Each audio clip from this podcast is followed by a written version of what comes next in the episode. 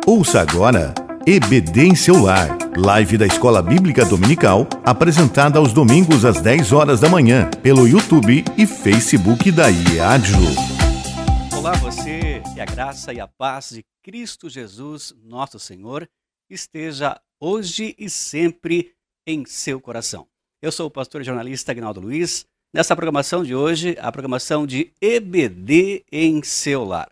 Queremos transmitir nosso abraço todo especial a você de perto, de longe, que sempre acompanha a programação da Escola Bíblica Dominical aqui da Assembleia de Deus em Joinville. Queremos transmitir nosso abraço também especial ao nosso presidente, pastor Sérgio Melfior, que é o presidente da Assembleia de Deus aqui em Joinville e vice-presidente da CIADESP, a Convenção da Assembleia de Deus de Santa Catarina e Sudoeste do Paraná. Nosso abraço todo especial também ao pastor Josias Rosa, que é o coordenador geral da EBD aqui em Joinville. Lembrando que a Escola Bíblica Dominical de Joinville, que da Assembleia de Deus de Joinville, é a maior de Santa Catarina e uma das maiores do país, com mais de 10 mil e, 500 alunos, quase, quase 11 mil alunos e uma gama de professores também muito qualificada, levando sempre uma mensagem, um estudo estudo sistemático da palavra de Deus ali dentro das diretrizes, na é verdade, que trazem aí edificação para a nossa vida. Aqui no estúdio da Assembleia de Deus em Joinville, Assembleia de Deus que fica aqui na Avenida Getúlio Vargas 463, aqui no Bucarém, nós estamos com os companheiros pastor Eliezer Fagundes, que está aqui já ao meu lado, e o presbítero Jonas, Jonatas Lima. É um prazer ter vocês aqui conosco, pastor Eliezer. A paz do Senhor, meus irmãos, amigos que estão nos ouvindo aqui pelos canais da IADIO. É uma alegria estar mais uma vez aqui para levar a EBD em seu lar. Espero que Deus continue te abençoando e que essa programação sirva de edificação espiritual para a sua família. Paz do Senhor a todos, um bom dia. É uma alegria estar aqui juntamente com o meu pastor, pastor Eliezer Fagundes, um amigo também, pastor Agnaldo muito bem, olha, a lição que nós vamos é, estar aqui comentando hoje trata-se da lição de número 6, que é Neemias reconstrói os muros de Jerusalém. Nós estamos trabalhando esse tema e nós é, é vemos como as oposições acontecem, né? Quando você se decide fazer algo para Deus, sempre você vai se deparar com oposições. E o que fazer diante disso? Parar, ficar olhando, ficar temeroso? Não, você não pode ficar temeroso. Você tem que ter consciência plena de que Deus é aquele que chamou você. Se Deus te chamou para edificar a casa, para reconstruir os muros, fique tranquilo. O Senhor te dará diretrizes para que você exerça esse trabalho da melhor maneira possível, glorificando o nome do Senhor. Neemias reconstrói os muros de Jerusalém. O texto áureo diz assim: Nunca mais se ouvirá de violência na tua terra, de desolação ou destruição, nos teus termos, mas aos teus muros chamarás salvação, e as tuas portas louvor. Essa é uma profecia de Isaías, capítulo 60 e versículo 18. A verdade prática nos diz: somente despertados podemos vencer qualquer obstáculo para realizarmos a obra de Deus. Se você não tiver despertamento, você não vai conseguir fazer muita coisa na obra de Deus. Você tem que estar despertado é, tem que estar an, animado, né, com, despertado, com entusiasmo para exercer qualquer tipo de atividade dentro da obra de Deus. Desanimado não consegue fazer, na é verdade, mas animado você consegue ir muito longe. A nossa leitura bíblica em classe está em Neemias, capítulo 1, versículo 1 ao 4, e depois do capítulo 2, do versículo 1 ao 9. Eu vou ler aqui alguns versículos, né? E os companheiros também vão estar lendo conosco. Diz assim: as palavras de Neemias, filhos de, filho de Acalias, e sucedeu no mês de Quisleu, no ano vigésimo, estando eu em Suzã, a fortaleza, que veio Anani, um dos meus irmãos, ele e alguns de Judá, e perguntei-lhes pelos judeus que escaparam e que restaram do cativeiro e acerca de Jerusalém. E disseram-me: os restantes que não foram levados para o cativeiro, lá na província, estão em grande miséria e desprezo, e os muros de Jerusalém fendido, e as suas portas queimadas a fogo. E sucedeu que, ouvindo eu essas palavras, assentei-me e chorei e lamentei por alguns dias, e estive jejuando e orando perante o Deus dos céus. Neemias capítulo 2, versículo 1. Sucedeu, pois, no mês de Nisan, no ano vigésimo do rei Artaxerxes, que estava posto vinho diante dele, e eu tomei o vinho e o dei ao rei. Porém, nunca antes estivera triste diante dele. E o rei me disse: Por que está triste o teu rosto? Pois não estás doente? Não é isso senão tristeza de coração. Então temi muito em grande maneira, e disse ao rei: Viva o rei para sempre. Como não estaria triste o meu rosto, estando a cidade, o lugar dos sepulcros de meus pais, assolada, e tendo sido consumidos as suas portas a fogo? E o rei me disse: Que me pedes agora? Então orei ao Deus dos céus. E disse ao rei: Se é do agrado do rei, e se teu servo é aceito em tua hum. presença, peço-te que me envies a ajudar a cidade dos sepulcros de meus pais, para que eu a edifique. Então o rei me disse, estando a rainha sentada junto com ele: Quanto durará a tua viagem? E quando voltarás? E aprove ao rei enviar-me, apontando-lhe eu um certo tempo. Disse mais ao rei: Se ao rei parece bem, deem-se-me cartas para os governadores da além do rio, para que me deem passagem até que chegue a Judá como também uma carta para Asaf, guarda do jardim do rei, para que me dê madeira para cobrir as portas do passo da casa, e para o muro da cidade, e para a casa em que eu houver de entrar.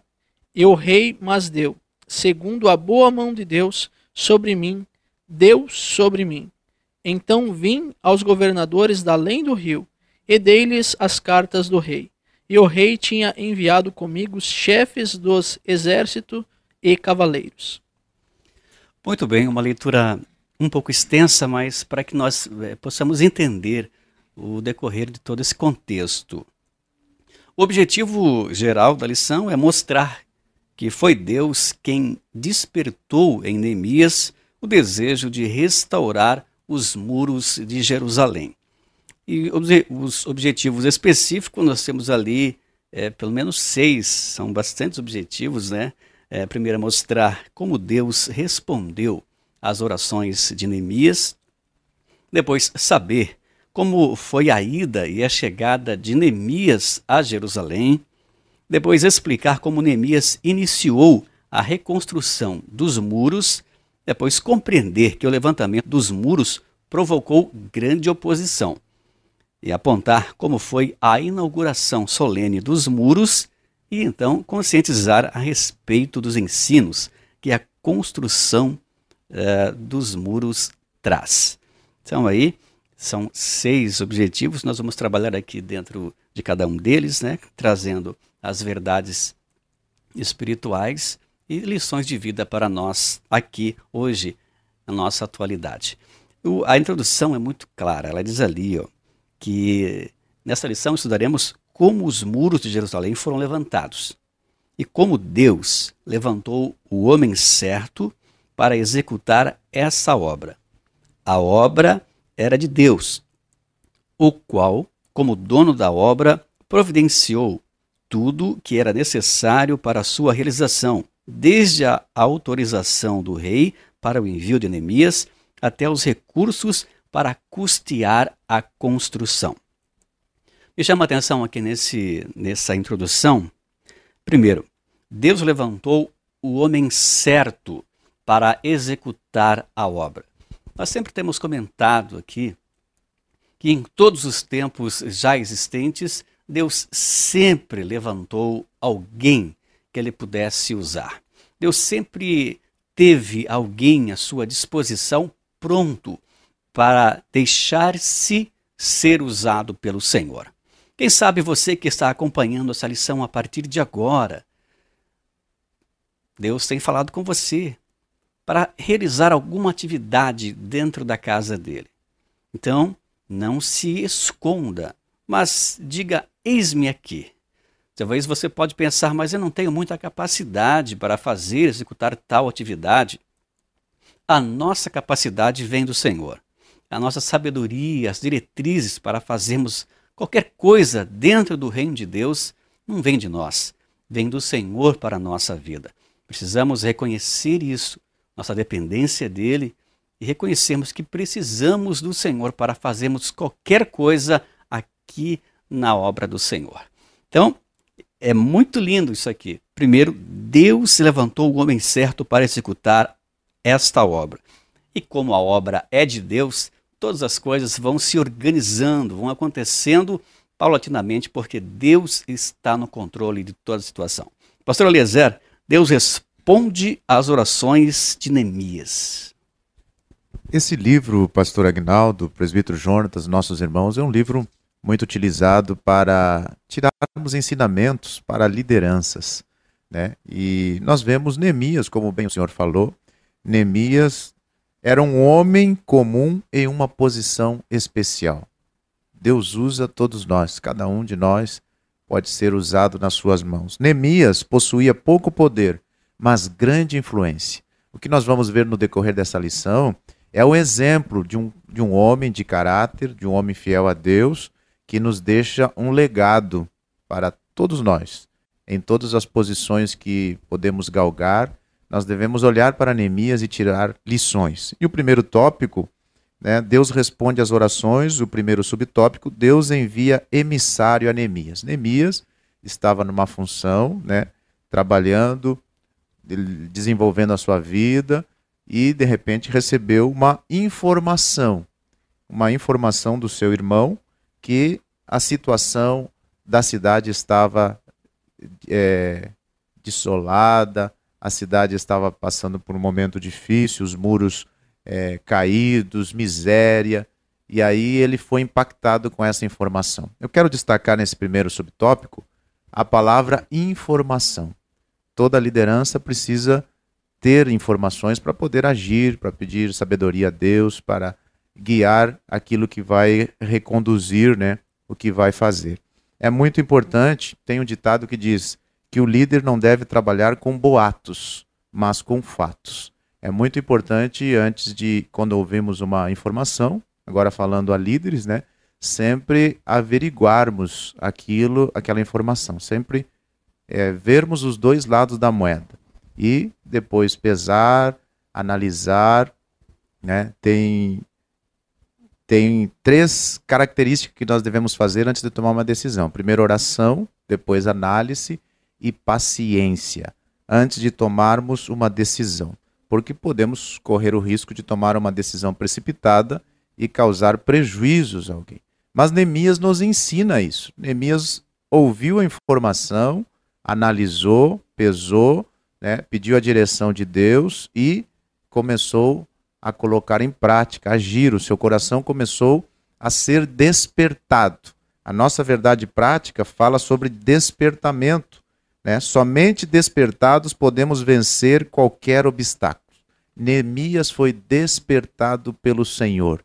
E ele né, foi um agente de despertamento e de avivamento do povo, que o povo depois se animou, se fortaleceu e começaram a fazer esta grande obra. o segundo subtópico desse primeiro tópico fala Neemias angustiado, jejua e ora. Aqui nós podemos tirar outra lição, pastor Agnaldo, presbítero Jonatas. É, não se precipitou, analisou a informação, viu que era uma informação verídica e foi para quê? Né? Foi para o WhatsApp, foi para falar de alguém? Não, foi para oração foi para oração, para o jejum. O que, que é jejum, né? Até o Jonatas falou hoje ali no Bucarim. Jejum é fome de Deus. Jejum é orar com o corpo, né? É dizer que aquilo que você mais precisa naquele momento, naquele período, você abre mão para que Deus possa ouvir a tua oração, que você quer mais buscar as coisas de Deus do que aquilo que mais você precisa. Isso é jejum. E, e, e Neemias nos dá esse exemplo de um líder que foi para a oração, para o despertamento, e ali ele foi avivado. Né? O, o avivamento, o despertamento nas nossas vidas sempre inicia com oração e com palavra. Nós vemos isso na Bíblia. Né? Oração e palavra, oração e palavra. Nós vamos nos despertar. Vamos enfrentar a oposição? Vamos. Mas quando estamos avivados, a atitude é diferente. Nós enfrentamos, não nos entristecemos e continuamos fazendo aquilo que Deus colocou em nosso coração. E Neemias nos dá esse exemplo, né? Foi para a oração, foi buscar a direção de Deus. E, e o terceiro subtópico nos fala que Deus responde às orações de Neemias. Quando é, nos colocamos em oração por alguma necessidade, né? Se isso for da vontade de Deus, ele vai estar respondendo no tempo certo, na hora certa. Né? Teve um período de oração, não é, Jonatas? Teve um período? Teve um período longo ali, né? Um período de quase quatro meses de oração. Ele começa no, ano de Kis, no mês de Kisleu, que seria o nosso dezembro aproximadamente, e termina ali em Nissan, que é o nosso março, abril aproximadamente. Então foram quatro meses realmente de Neemias ali buscando ao Senhor, pastor Eliezer. É verdade, teve um período, teve um tempo. Me chama a atenção, pastor Agnaldo, aqui também, é, a estratégia que ele pediu, né? Que Deus o concedesse, sabedoria para falar com o rei. Ele poderia é, ter sido tocado, sentiu compaixão, ele poderia ficar tranquilo no seu, no seu trabalho, lá no seu conforto, ele estava muito bem. Né? Não é comigo, não tenho responsabilidade nenhuma com, com eles, eu vou ficar aqui na minha mas ele foi tocado, foi despertado pelo Espírito Santo, por Deus ali naquele momento, e ele sentiu a dor do próximo, sentiu compaixão. E em oração ele pede sabedoria para Deus, entendimento. Como é que eu faço? Tem muitas pessoas que recebem uma chamada de Deus e já saem correndo por aí, não falam nem com seu líder, não falam nem com seu pastor, já quer sair fazendo a obra, não tem uma autorização, não tem um, um, líder que o respalde. Isso é muito importante, né, pastor Agnaldo? Pedir a orientação de Deus, esperar o tempo certo, o momento certo e fazer as coisas corretas. É verdade. É, eu não sei com exatidão hoje, nossa atualidade, mas há uns anos atrás se tinha muito isso, pastor Eliezer, presbítero Jonatas, que ah, as pessoas eh, eh, se convertiam, vinham, vinham para a igreja e, claro, vinham a, a, tinha uma vontade de ir para o campo de missão. E isso foi muito bem lembrado. Às vezes, sem aquela instrução, sem aquele preparo, né? É, alguns até se arriscaram ir por é, conta própria, sem né, o, a, o direcionamento da igreja, e acabaram voltando. Então, isso aí é falta de sabedoria. Preciso que, que se, se, se tem, se existe essa chamada, essa vontade. Claro que o Neemias aqui foi para a oração. Né? Essa, esse é o segredo, né? Ele foi para a oração, oração e consagração. Por quê? Porque o quadro era desolativo. Né? A cidade estava bagunçada, os muros também derrubados, tudo tinha que ser limpo, tinha que ser removido para reconstruir novamente. Então é, era bem difícil a situação. Era preciso não somente ter a vontade, mas tinha que ter preparo, né? Preparo principalmente espiritual, porque a guerra ali seria travada. E Neemias então fica ali mais de quatro meses trancado e orando e, jejuando e esperando. Deus o havia despertado. Uma coisa, até o momento da partida já é outra coisa, né? Então é, há um tempo de preparação. E esse, esse objetivo aqui é muito rico, pastor Eliezer presbítero Jonatas, porque vai trabalhar aqui Neemias angustiado ora, Deus responde às suas orações, né? E você falou com muita sabedoria ali, ali quando o rei perguntou para ele, né, o que que ele queria, porque ele estava, ele, o rei percebeu que Neemias estava triste. Há uma, uma intimidade muito grande Né? Havia ali uma intimidade entre o rei e Neemias, porque o Neemias era o copeiro do rei Artaxerxes. Então, ele, ele experimentava o vinho, o alimento, enfim. Ele era o homem de confiança do rei. Até porque se alguma coisa acontecesse de mal, iria acontecer com Neemias, né, primeiramente. Por isso, o rei tinha uma confiança muito grande no Neemias. E os, os, anos foram passando, e aqui o rei percebe que há uma tristeza na, na, no rosto, na alma de Neemias, e pergunta então: o que está acontecendo? O que, que eu posso fazer para te ajudar? Então, aquele, aquele dia, foi aquela pergunta foi muito chave, porque daí o Neemias foi ao Senhor e pediu a direção: Senhor, me ajuda agora, me dá a direção. Então, Deus deu a ele sabedoria, e ele então é, relatou a situação ao rei, né? a minha cidade destruída. E o rei, pastor Eliezer, deu a ele não somente a liberdade de ir, mas também eh, fez com que ele tivesse cartas né, aos governadores para pegar materiais para então construir a obra. Olha a importância de sair com a bênção do líder.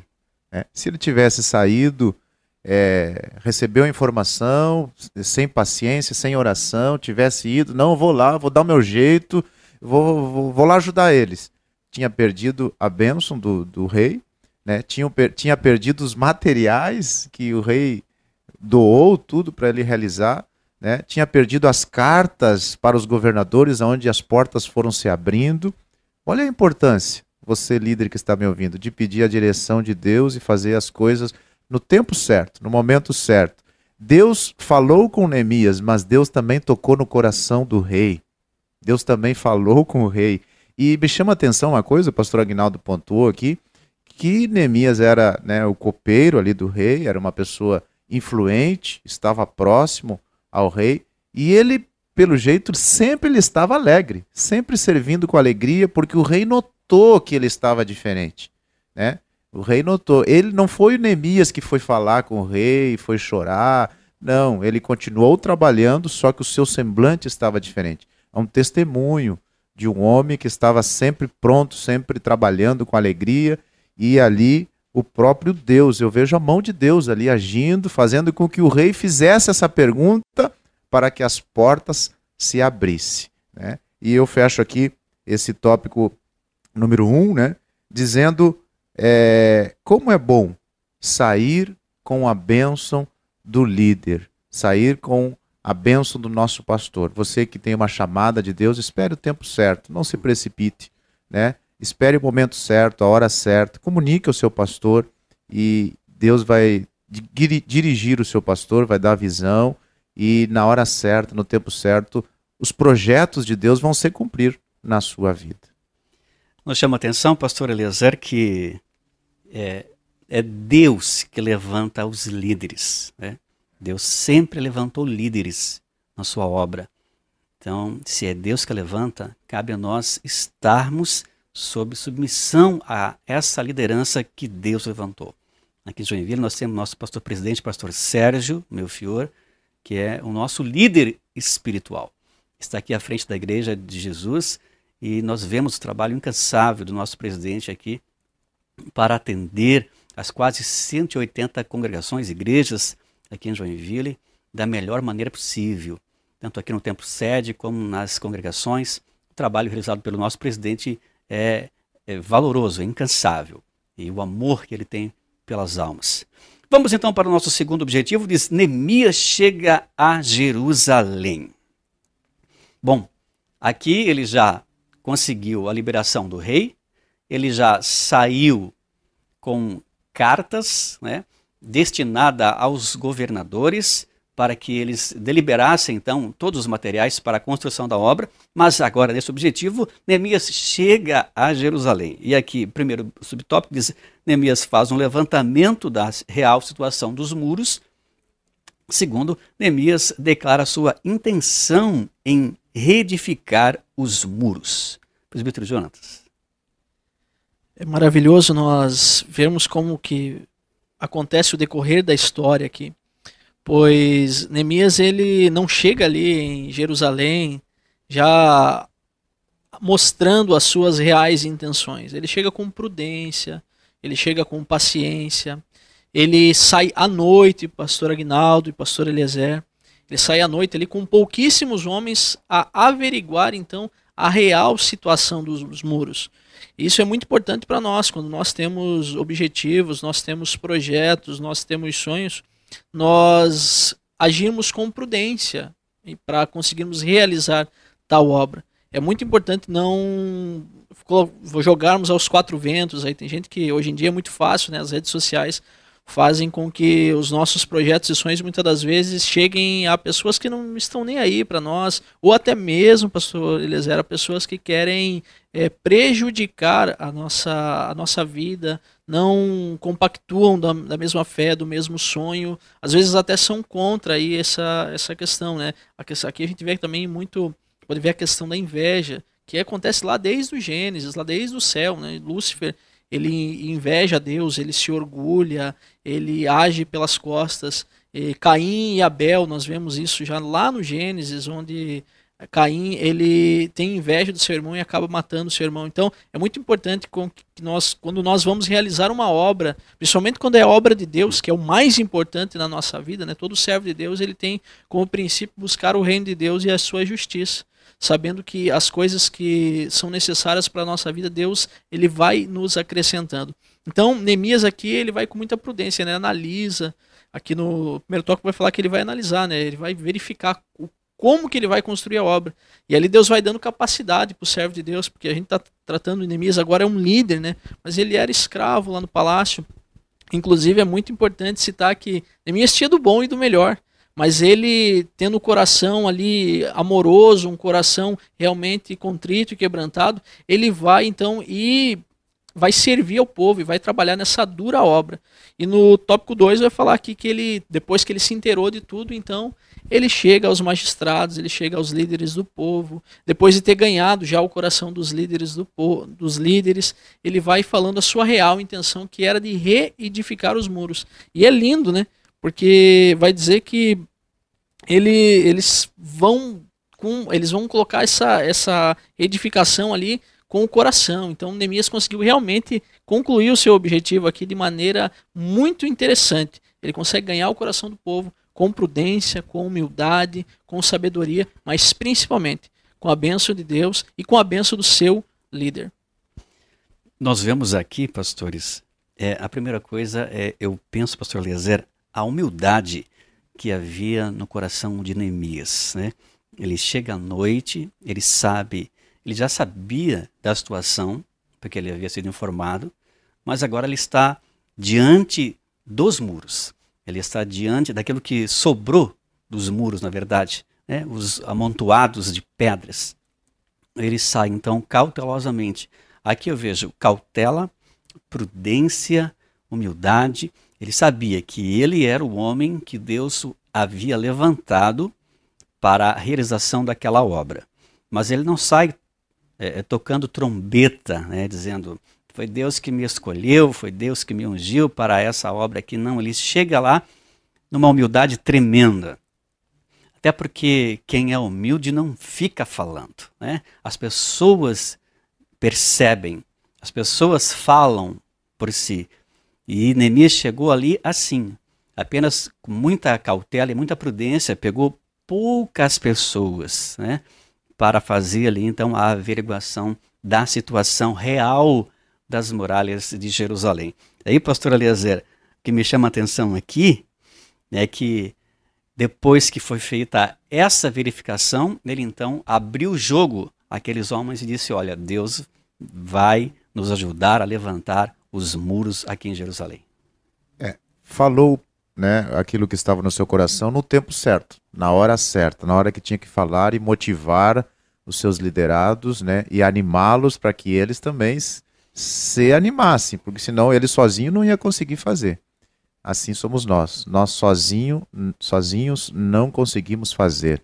Precisamos dos obreiros, da liderança, dos, da igreja, todos num só propósito. Lucas 14, 28, para fechar aqui esse tópico. Pois qual de vós, querendo edificar uma torre, não se assenta primeiro a fazer as contas dos gastos para ver se tem com que acabar? Né? Primeiro temos que planejar em tudo, na vida, né, na família, sentar, planejar e no ministério, orar, direção de Deus, análise, paciência, para depois divulgarmos o projeto e conquistarmos o coração do povo, e assim Deus estará nos abençoando. Uma lição que nós tiramos aqui é que o líder não faz nada sozinho e o povo precisa de um líder, né? Porque muitos dizem, não, deixa que o pastor resolve, mas o pastor sozinho não resolve muita coisa. Ele vai fazer algumas coisas, mas ele precisa da ajuda da igreja, dos companheiros, dos obreiros, enfim, daqueles que estão ali fazendo a obra. E o pastor sozinho não faz, ele não consegue fazer, ele precisa de ajuda. E a igreja, coletivamente, precisa de um líder espiritual. Por isso que Deus levanta líderes. E aqui, nesse, nesse exemplo, nós vemos que Neemias chega e chega com ânimo. Né? Ele traz ânimo. O povo não tinha muito ânimo, porque a obra já havia sido paralisada por 15 anos. Mas agora começa a ser retomada novamente. O povo não, talvez não tinha muito ânimo, mas eles enxergaram em Neemias uma veemência, uma força, uma determinação tão grande que eles também se animaram. E o versículo lá de Neemias 2,17 diz assim: Levantemo-nos e edifiquemos e esforçaram as suas mãos para o bem. Então, quando Deus está no negócio, quando Deus tem a liberdade de dirigir a minha e a sua vida, as coisas acontecem para a glória do nome dele. E o terceiro objetivo diz: Neemias inicia o levantamento dos muros. Aqui nós temos o plano de Neemias, né, a tática de Neemias e a união dos judeus ficou ameaçada. Então a primeira coisa que nós vemos aqui é que Neemias dividiu a tarefa da construção em partes. Né? A lição diz aqui que tendo cada parte uma porta, simultaneamente, lado a lado, haveria pessoas encarregadas de levantar o muro ao longo de toda a sua extensão. Muitas delas edificando o pedaço do muro que ficava em frente da sua própria casa. Né? E aqui diz ainda: havia também grupos encarregados de levar entulho, trazer material e etc. Neemias chega e ele faz essa organização, pastor Eliezer, presbítero Jonatas, ele faz essa divisão das atividades, dos trabalhos, para que então se começassem a reconstrução dos muros. E uma coisa que me chama a atenção aqui, a, a lição lembra, é que todo o entulho precisava ser removido. E é mais difícil é, remover o entulho do que reconstruir os muros, né? É, há um ditado que quando se fala assim que quando você vai reconstruir alguma coisa, fazer alguma coisa, você precisa limpar primeiro toda aquela extensão ali. E isso dá um trabalho tremendo. Mas o povo, como diz aqui embaixo, diz ali, o coração do povo se inclinou a trabalhar. É, esse subtópico é muito importante, essa questão de dividir a tarefa. Isso é muito importante. Trabalhar em equipe, saber trabalhar em equipe, conquistar o povo. Neemias, avivado, despertado, animado, ele conquistou o povo. Por isso que diz no versículo 6 ali, o coração do povo se inclinou a trabalhar. Quando um líder pega junto, que um líder está trabalhando, não tem como você dizer não para ele. É muito difícil, porque você está vendo ele ali na frente. Né? Comandar é estar na frente, com os seus liderados, né? E Neemias tinha essa característica. Destaco aqui valorizar a todos e usar cada um na sua vocação.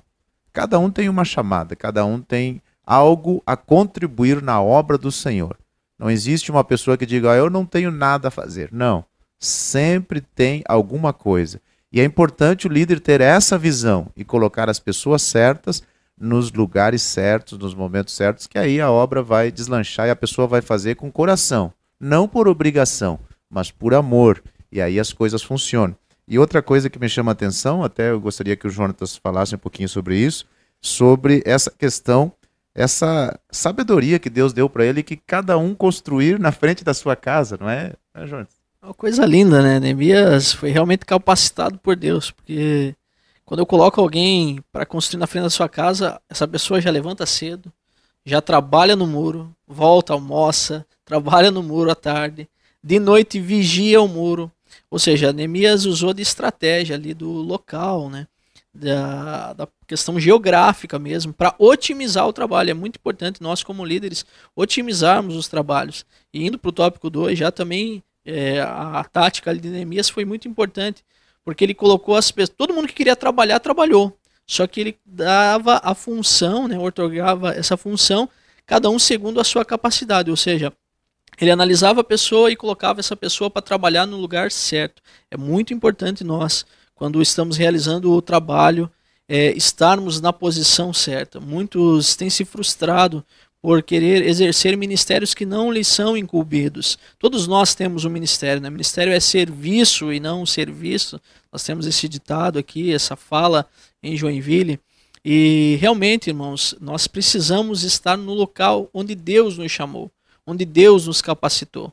E o mesmo que nos chama é o mesmo Deus que nos capacita, é o mesmo Deus que vai nos dando é, estratégia, vai nos dando capacidade, vai nos ajudando a exercer a obra. Ou seja, é muito importante você ficar no lugar que Deus te chamou.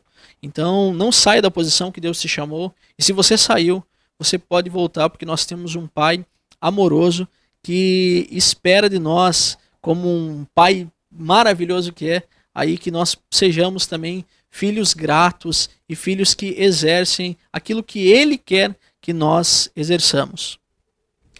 Muito bem, é, eu lembro aqui da sabedoria que havia em Neemias, né?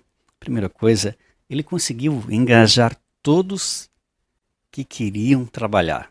Ninguém que tinha vontade de trabalhar ficou fora daquela majestosa construção todos foram enca encaixados nos lugares propriamente ditos.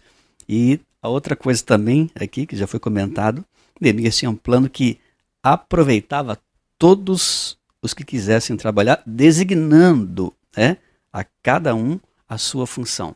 Que nós tiramos aqui? Que há serviço para todos na obra de Deus. Na obra de Deus, ninguém é insubstituível. Ninguém é melhor do que ninguém. Na obra de Deus, no corpo de Cristo, todos somos servos. Todos somos membros do corpo, porque Cristo é a cabeça. E todos os membros são importantes para o desenvolvimento do corpo. Todos. É, o próprio apóstolo Paulo trabalha sobre isso. Ele diz que no, o dedo minguinho, por exemplo, não pode dizer para uma outra parte do corpo: Eu não preciso de você. Não, Todos somos uma irmandade, somos um corpo e todos trabalhamos para a obra de Deus. Então, aqui na obra do Senhor, há lugar para todos. Se você, de repente, parou na trajetória de fé, há tempo de você voltar. Através dessa lição, nós temos exemplo de pessoas que estavam paradas, o povo estava parado. O povo parou por quase 15 anos aproximadamente, mas conseguiram novamente se levantar e fazer alguma coisa útil para o reino de Deus. Quem sabe você estacionou, mas Deus chama você nessa manhã de domingo, Deus chama você para se levantar. Deus traz você agora um despertamento. Essa vontade, esse desejo de fazer alguma coisa para Deus não é de você próprio, é através do Espírito Santo. É o Espírito Santo que está trabalhando em você, te dando vontade. Isso chama-se despertamento. Então, se desperte. Né? Diga: Eis-me aqui, Senhor.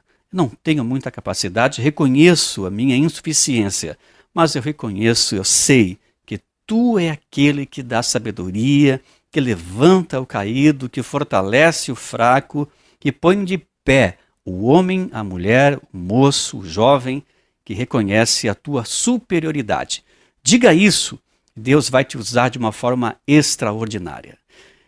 Já o quarto objetivo, pastores, o levantamento dos muros provocou grande oposição.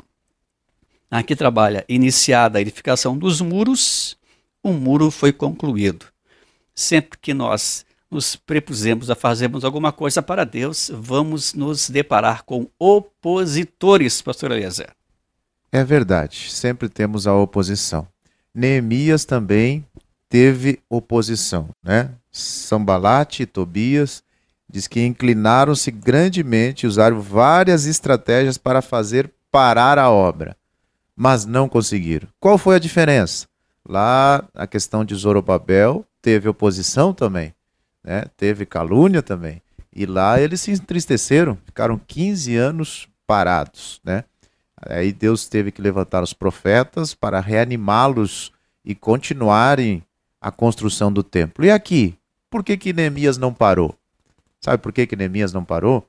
Porque ele estava avivado, estava despertado. Quando estamos despertados, avivados, motivados, né? É, em oração, em jejum, é, lendo a palavra, indo nos cultos, participando, envolvidos na obra do Senhor, temos oposição também. Claro que temos, sempre vamos ter. Mas a diferença é que Estou fazendo uma grande obra e não posso parar. Era o que Neemias falava, né? E ele contagiava o povo, ele contagiava aqueles que estavam ao seu lado. Ele continuou firme, enfrentando a oposição.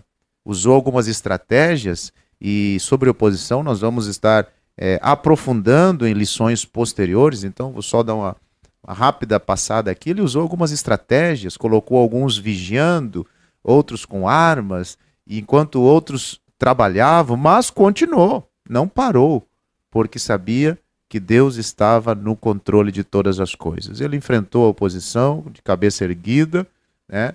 E venceu. E o segundo subtópico fala: o muro foi concluído. Até os seus opositores tiveram que admitir que Deus estava com eles. Olha que lindo, né? Até eles, ó, não deu certo. Usamos de todas as estratégias para tentar fazer com que o povo pare, mas eles estavam animados, eles estavam despertados, eles estavam focados. Né? Quando Pedro estava caminhando por cima do, do mar ali, quando ele estava focado em Jesus, ele não afundou, não sentiu o vento. Mas a hora que ele começou a olhar para o lado, para o outro, aí sentiu o vento e afundou. É assim a nossa vida também. Esteja focado em Jesus. Vai vir oposição, vai vir dificuldades, mas você está animado, focado nele, você não vai desistir e não vai parar de fazer a obra.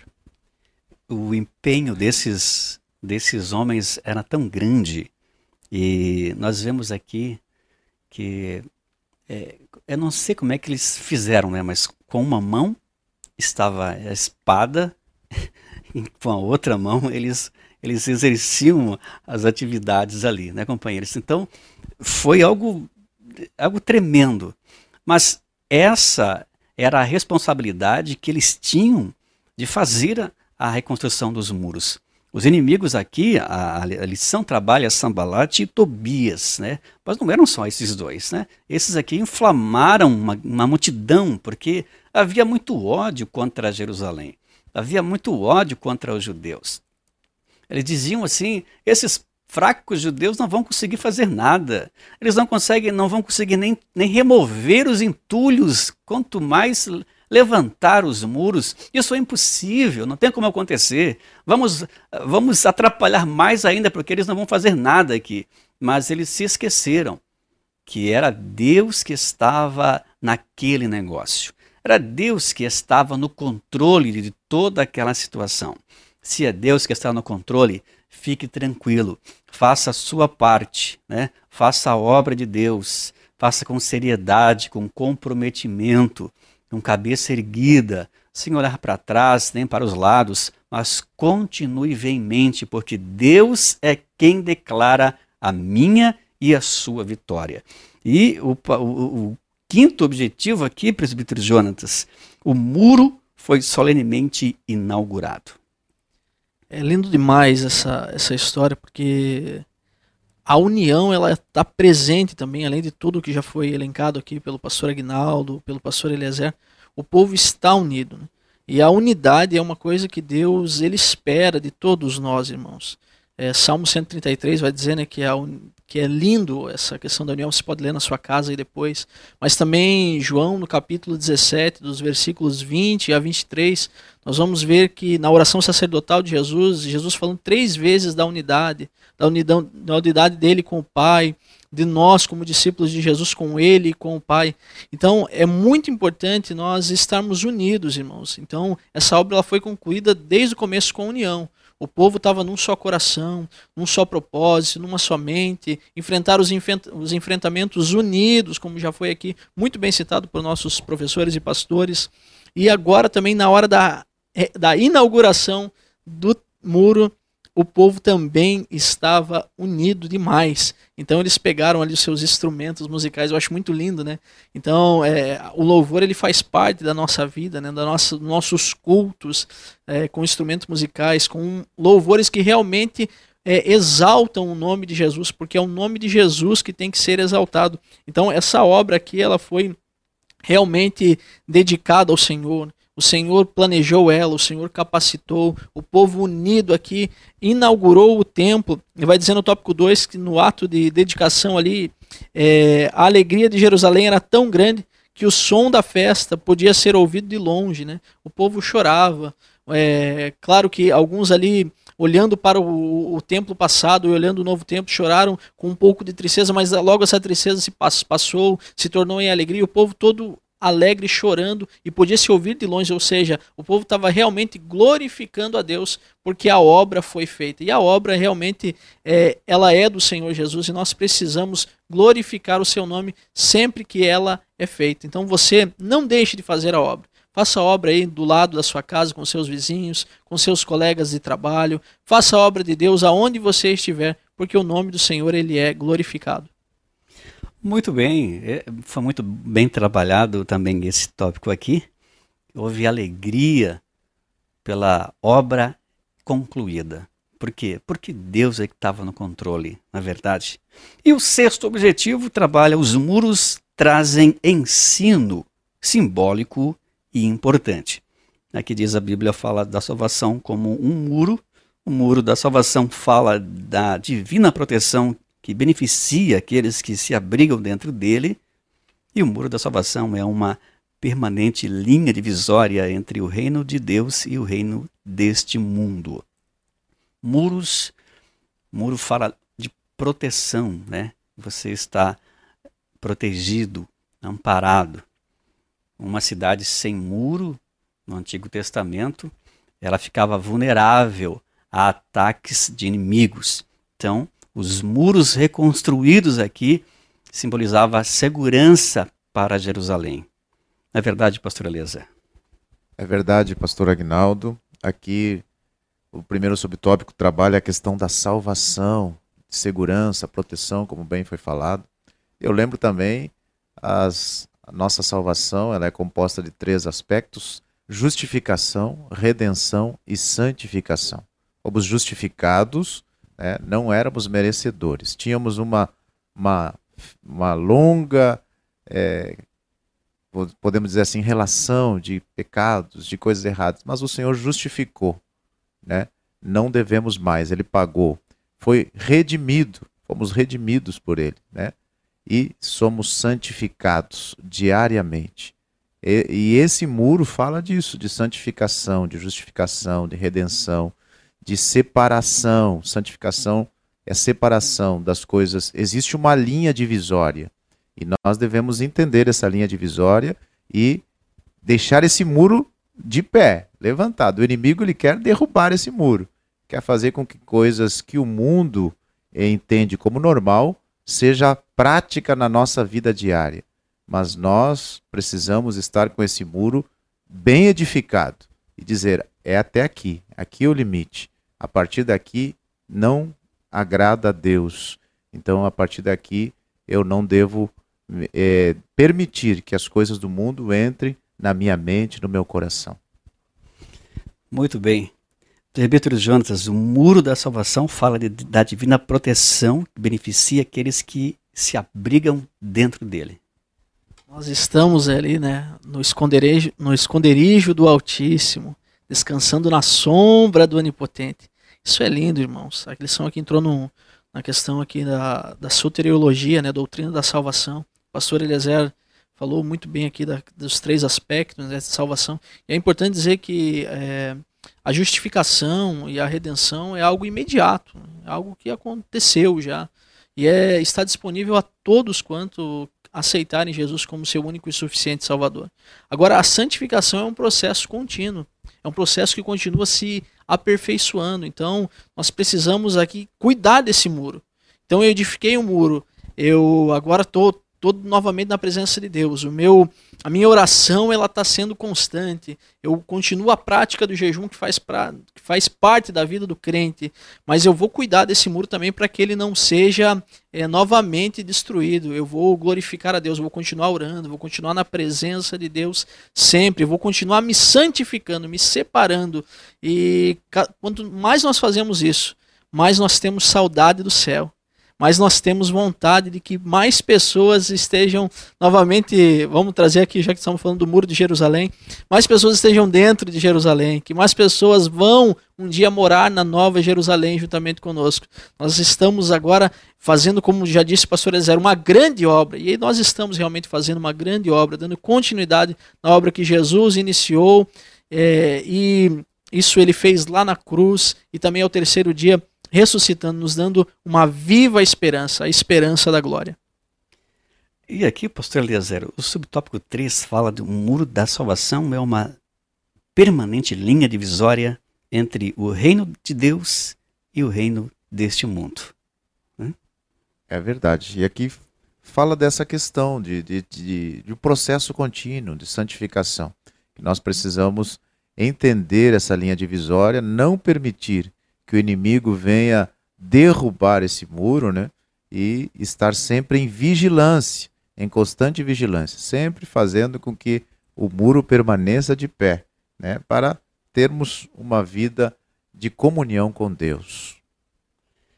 Olha, depois de todo esse empenho, desse trabalho, 52 dias, os muros estavam concluídos. Não é verdade? 52 dias para reconstruir as muralhas de Jerusalém era algo praticamente impossível. Mas Deus estava ali naquele negócio. Os inimigos não entenderam. Né? Os inimigos talvez disseram: como pode acontecer? Como eles conseguiram? Como chegaram até esse ponto? Como é que eles conseguiram concluir o que só tinha entulho? Eles fizeram tudo novo é porque Deus estava no controle da situação. Que o Senhor te abençoe muitíssimo e te ajude, te dê diretrizes para que você reconstrua muros na tua vida para a glória do Senhor. Pastor Eliezer, suas palavras finais. Amém. Lição maravilhosa. Né? Deixo aqui o meu abraço a todos os nossos irmãos, amigos, e que você possa é, guardar esse ensinamento guardar essa, essa reflexão, essa palavra que foi ministrada aqui, aprendendo com Neemias a estar motivado, animado, sempre fazer com que o muro esteja em pé, que o inimigo, o mundo, não venha fazer com que a sua vida né, é, dê brecha, dê legalidade para que você possa é, estar sempre na presença do Senhor e não deixar nenhuma brecha para o inimigo entrar e o Senhor vai estar abençoando o teu ministério e a tua casa. Presbítero Jonas? Mais uma vez eu agradeço aqui a superintendência da nossa Escola Bíblica Dominical em Joinville, pastor Josias Rosa, também o pastor Eliezer Fagundes, pastor Agnaldo, que Deus venha abençoar grandemente. Amo ouvi-los, sempre estou acompanhando esses servos de Deus. E agradeço a sua audiência, a sua participação aí conosco nessa maravilhosa escola bíblica. E se você, por um acaso, verificou que com tudo que foi falado, talvez os muros da sua vida estão meio danificados, não deixe para reconstruir amanhã, não deixe para fortalecer amanhã. Faça isso agora. Você pode orar depois juntamente conosco, que com certeza o Senhor Jesus, ele está contigo e vai te dar sabedoria, assim como deu a Neemias e também a todos esses judeus que prontamente trabalharam e duramente trabalharam. Às vezes é difícil, mas mesmo que seja difícil, o importante é que o Senhor Jesus Cristo está conosco todos os dias. Um forte abraço e um feliz Dia dos Pais a todos os papais. Olha, nós ficamos por aqui. Pastor, ler uma palavra de oração para nós encerrarmos. Amém. Vamos orar então. Bondoso Pai, nós te louvamos, te agradecemos por este momento tão especial por esta aula maravilhosa, no qual aprendemos muito, vários ensinamentos para líderes, liderados e pessoas, Senhor, aproveitarem esta lição e reedificarem alguma coisa na sua vida. Quem sabe o inimigo tem atingido alguma área e precisa ser reedificada. Que tu possa, através desta palavra, ter tocado em cada coração. Abençoa, Senhor, também a todos os papais nesse dia, que a tua bênção esteja sobre a sua família, sobre a sua casa, e é o que nós te pedimos e te agradecemos. Em nome de Jesus. Amém.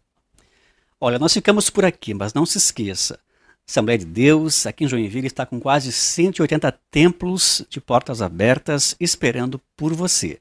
Nossos cultos, reuniões, segunda, terça, quinta, sábado, aos domingos pela manhã, a escola bíblica dominical, e também domingo à tarde, às 17 e às 19 horas, cultos da família. Então você não pode deixar de participar das reuniões e ser ainda mais abençoado por Deus. Nosso abraço todo especial a você que nos acompanha através das plataformas digitais, mas também pela nossa FM 107,5, tá? Grande abraço, fique com Deus. Deus te abençoe muitíssimo.